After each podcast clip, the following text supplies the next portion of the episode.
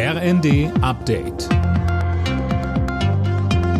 Stündlich neu. Auf den Punkt informiert. Ich bin André Glatzel. Guten Morgen. Die Erwartungen sind hoch. Es muss wohl schon eine echte Ruckrede werden, die Kanzler Scholz da heute im Bundestag halten wird.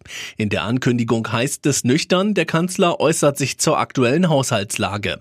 Unionsfraktionschef Merz erwartet eine Zeitenwende von Olaf Scholz. Der Bundeskanzler muss eine wirklich grundlegende Wende der Politik seiner Regierung ankündigen und anschließend auch vollziehen. Sonst wird diese Koalition nach unserer Einschätzung keine Chance haben, in Zukunft verfassungskonforme Haushalte aufzustellen. So jedenfalls geht es nicht weiter.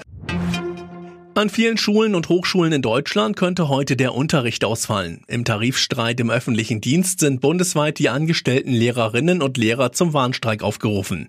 In mehreren Städten wie Berlin, Hamburg oder Leipzig sind außerdem Demos geplant.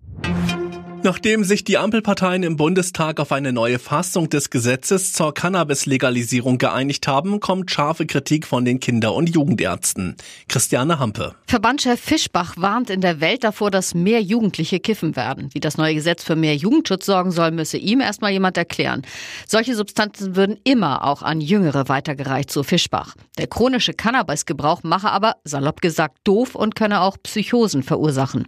Das neue Gesetz kann sowieso erst frühestens frühestens nächstes Jahr in Kraft treten. Vorher müssen die Pläne noch von Brüssel geprüft werden. Google löscht ab Dezember inaktive Nutzerkonten. Wer sein Gmail-Konto seit mindestens zwei Wochen nicht genutzt hat, verliert den Zugriff auf sein Postfach und alle anderen Google-Dienste. Damit soll unter anderem das Risiko von Identitätsdiebstahl verringert werden. Alle Nachrichten auf rnd.de